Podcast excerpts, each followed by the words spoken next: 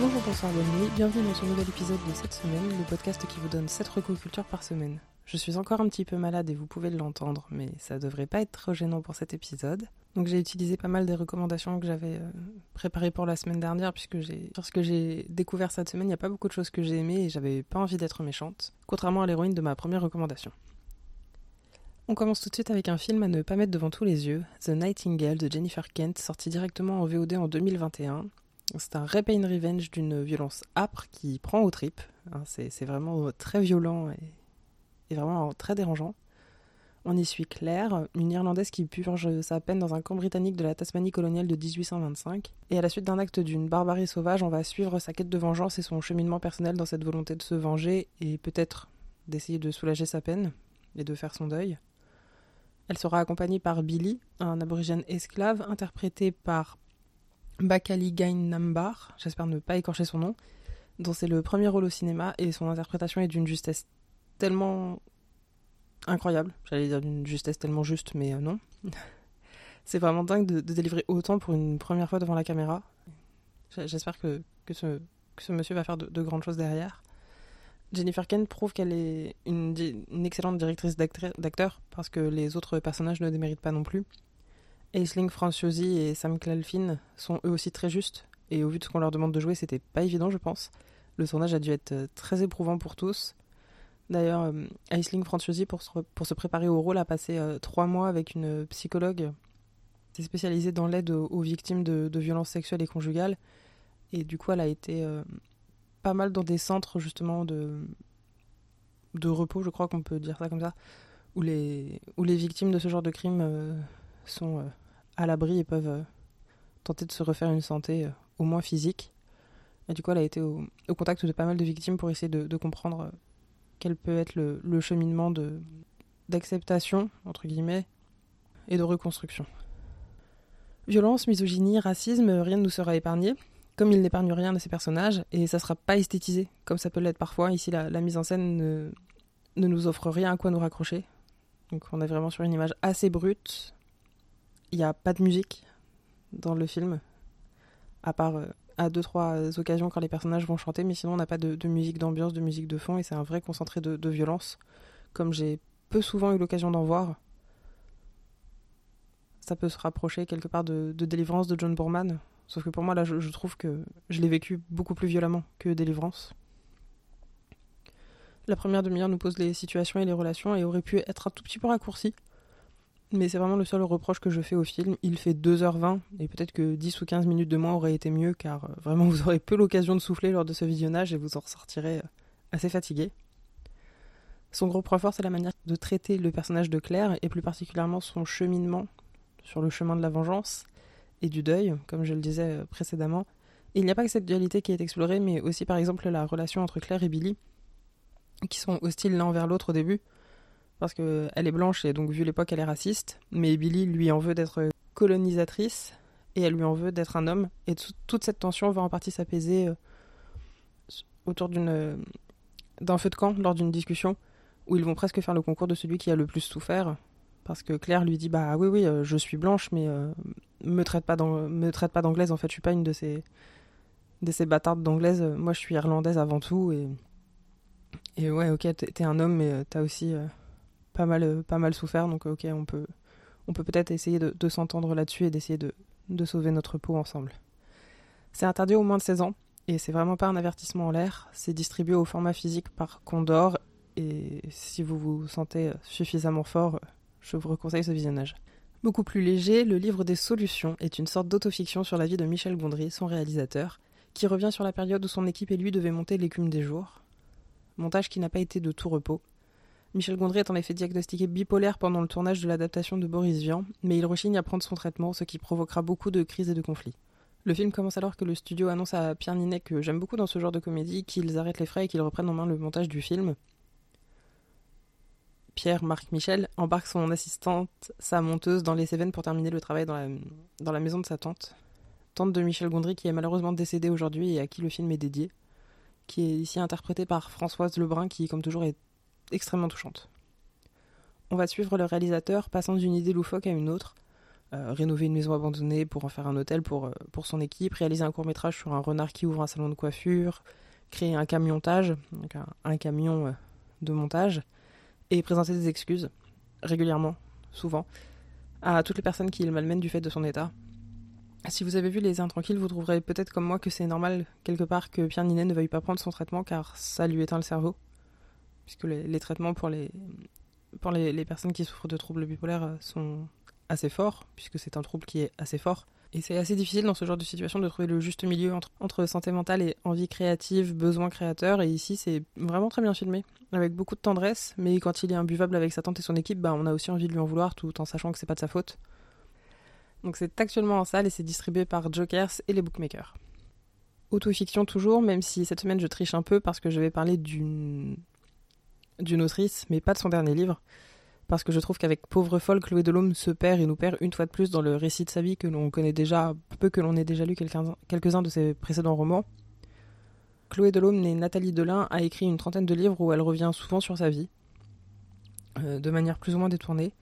Petite, elle est témoin du meurtre de sa mère par son père juste avant que celui-ci ne se suicide, et c'est un thème qui reviendra à de nombreuses reprises dans son œuvre, mais pas seulement. Hein. Ses essais seront euh, autant d'écarts dans une vie qu'elle peine à maîtriser. par exemple, dans J'habite dans la télévision, l'auteur va nous placer en. L'autrice nous place en spectateur de son expérience de la télévision, addictive et dangereuse.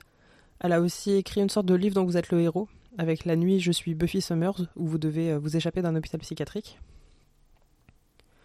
C'est une autrice qui m'a souvent touchée, encore plus souvent intéressée. Moi, je l'ai découverte en 2007 avec La dernière fille avant la guerre, où elle revient sur ses années de fin d'Indochine, ce que j'étais moi aussi à l'époque et c'est comme ça que je l'ai découverte. Tout de suite, j'ai été fascinée par cette personne, d'où le fait que je veuille tout lire de sa production. Et si je devais vous en recommander, en plus de ceux déjà cités, j'irais sur euh, Le deuil des deux syllabes, où elle nous fait part de son travail du deuil maternel, ou encore Où le sang nous appelle, coécrit avec euh, Daniel Schneiderman, où elle part au Liban faire la lumière sur une partie de sa famille, car si le grand drame de sa vie c'est euh, l'uxoricide, euh, ce n'est pas la seule tragédie qui a bousculé sa famille, mais ça je, vous laisse le découvrir. Donc euh, voilà, Chloé Delhomme c'est vraiment une autrice que je vous recommande, parce qu'elle a écrit dans tellement de styles différents que même si le sujet est toujours un petit peu le même, il y a plein de... Il y a forcément quelque chose qui va vous accrocher. Mais voilà, je vous conseille pas particulièrement de, commencer par le dernier qui, moi, m'a beaucoup déçu. Restons dans l'univers du crime et de l'enquête, avec un podcast dont la sixième saison ne devrait plus trop tarder, mais vous avez déjà 112 épisodes à rattraper, donc euh, pas de panique. Cerno, l'anti-enquête de Julien Cerno-Bory, revient en détail sur l'affaire Thierry Paulin et Jean-Thierry Mathieu, les tueurs de vieilles dames qui ont agi dans Paris dans les années 80, entre 83 et 87 me semble-t-il. Le journaliste décide de s'intéresser à cette affaire car il apprend que Jean-Thierry Mathurin aurait vécu dans l'immeuble où il vit, donc dans le 18e, et il va donc tenter de faire une chronologie détaillée des meurtres en revenant sur les vies des victimes, essentiellement, euh, ce qui me plaît beaucoup car oui, il tuait des vieilles dames qui étaient seules et dont en général on se soucie pas trop. Et ici, il cherche à comprendre qui étaient ces femmes et pourquoi pour certaines les corps n'ont été découvertes que six jours après par des ouvriers qui intervenaient euh, à l'extérieur de l'immeuble et qui ont vu à, travers les fenêtres euh, y avait une personne âgée décédée sur un tapis. Ça nous questionne encore aujourd'hui sur le sort que l'on réserve à la population vieillissante et aux populations esselées plus globalement. Enfin, est-ce que l'enfance terrible des tueurs suffit à expliquer le passage à l'acte? Parce que voilà, c'était aussi des, enfants qui avaient des, difficultés euh, familiales en tant qu'enfants, et c'était là aussi des populations esselées. À travers des interviews des proches du dossier ou de passants juste rencontrés dans la rue, puisque c'est quelque chose qu'il aime beaucoup faire, en fait, il se, il, euh, il se balade toujours avec son micro, et du coup, il y a des gens qui sont forcément intrigués et qui ont envie de leur petite minute de gloire, et c'est ce que Julien Sarnobori va pouvoir leur offrir mais il apporte aussi de l'humanité dans la pire affaire criminelle de ces dernières décennies, puisque c'est un des. Thierry Paulin, c'est le plus grand ou un des plus grands euh, tueurs en série français. C'est vraiment une enquête qui a. Voilà, il y a jusqu'à 40 victimes. Thierry Paulin n'en a pas reconnu autant. Mais euh, voilà, comme en plus il est, il est décédé avant son procès, on n'a pas pu, euh, pas pu faire la lumière sur, sur tous les crimes qu'on lui imputait. Et donc c'est jamais putassier. Euh, Julien Sarnobris sait s'arrêter de poser des questions qui pourraient devenir gênantes. En tout cas, peut-être qu'il les pose, mais qu'il les met pas dans le montage final, ça je ne sais pas. Et voilà, il est toujours très doux quand il pose des questions, quand il, parce que voilà, il sait que du coup, il va remuer des choses assez difficiles dans les auprès des, proches des, victimes, mais je trouve que justement, il sait toujours les, mettre à l'aise et ne pas, ne pas être trop voyeur. L'écriture et le montage sont vraiment très soignés. Donc c'est des épisodes assez courts qui font en général 40 minutes maximum. Et ça a vraiment été un plaisir pour moi de pouvoir tout écouter d'une traite jusque-là.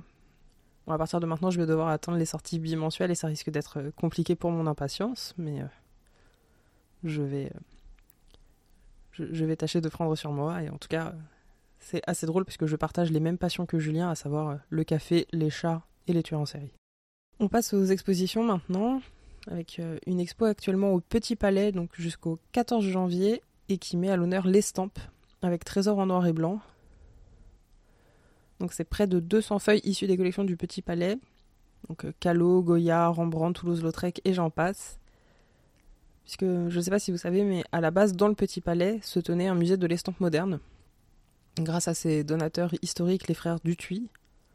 Et donc, euh, donc dans cette expo, on a 5 siècles pour découvrir ou redécouvrir les techniques qui sont souvent un peu délaissées maintenant, ou en tout cas peu connues mais moi qui personnellement me, me parle beaucoup, puisque c'est vraiment le, le travail du noir et blanc, c'est quelque chose qui me touche beaucoup. Je trouve que c'est toujours un petit peu facile de tricher avec de la couleur, de mettre un petit peu plus de vie avec la couleur et ce qu'on peut pas forcément faire avec le noir et blanc, puisque de fait il n'y a pas de couleur. Vraiment le, travail noir et blanc c'est un travail brut. Et en plus des œuvres euh, sont aussi présentées dans des petites vitrines les outils nécessaires aux différentes techniques. Donc, euh, par exemple la linogravure, l'eau forte ou d'autres techniques dont j'ai pas forcément retenu le nom puisque j'essaie de ne pas prendre, de ne plus prendre de photos quand je, quand je vais dans des expositions. J'ai juste pris des notes, mais euh, je les ai euh, malheureusement euh, supprimées en sortant de l'exposition en faisant une, une, fausse manip sur mon téléphone. Donc, ce sera à vous d'aller à l'exposition pour retrouver le nom des autres techniques si ça vous intéresse. L'exposition se passe en deux parties. Donc, on a une première partie issue de la collection du Tui, comme je disais, où on retrouve des œuvres de près de 45 artistes et une seconde partie qui se concentre davantage sur les nouvelles acquisitions du Petit Palais. Donc, notamment des œuvres d'Odilon Redon, qui est un artiste que j'aime beaucoup, et c'était très plaisant de, pouvoir découvrir ces, nouvelles œuvres. Donc, euh, le, Petit Palais, c'est un des musées de la ville de Paris que j'aime le plus, avec le Palais Galliera. Et ça, me, ça va me donner l'occasion de vous parler un petit peu de la carte Paris Musée. Donc, c'est pas du tout un partenariat, euh, voilà, c'est juste sponsorisé par ma carte bleue, mais la carte Paris Musée, c'est une carte qui, pour 40 euh, euros par an, vous permet d'accéder euh, gratuitement et avec euh, un petit système de coupe-fil à tous les musées de la ville de Paris. Donc le Petit Palais, le musée Galliera, les catacombes, la maison de Victor Hugo, le musée de la vie romantique, le musée Zetkin et j'en passe. Donc vous avez 14 musées du coup dans lesquels vous pouvez accéder toute l'année gratuitement. Et c'est vraiment une, carte que je, prends assez régulièrement, donc peut-être pas tous les ans, mais au moins une année sur deux, parce que c'est toujours agréable euh, de pouvoir aller se, promener au musée euh, sans que ça nous coûte un. Et on termine cette semaine avec un film que j'attendais de voir depuis le Festival de Cannes et ses premiers retours, et c'est enfin chose faite. Le procès Goldman de Cédric Kahn vient de sortir en salle, et vraiment l'attente en valait le coup. Le film revient, comme son nom l'indique, sur le procès de Pierre Goldman, jugé en 1976 pour le braquage d'une pharmacie boulevard Richard Lenoir et le meurtre des deux pharmaciennes présentes dans l'officine à ce moment-là lui clame son innocence et dénonce un complot policier contre lui. Et après avoir été condamné une première fois, le procès d'Amiens va devoir faire la lumière sur son innocence ou sa culpabilité. Donc voilà, c'est le, procès a été cassé par la Cour de cassation. Et donc là, c'est une sorte de, procès en appel qui se tient. Donc c'est l'adaptation d'une vraie affaire criminelle. Mais comme elle a bientôt 40 ans, je, ne vais rien dire du verdict ni de la suite de l'affaire, entre guillemets. Euh, pour les, gens qui ne, ne connaîtraient pas l'affaire et qui, voudraient tout découvrir euh, dans le film. On s'attend pas à rire autant dans ce film.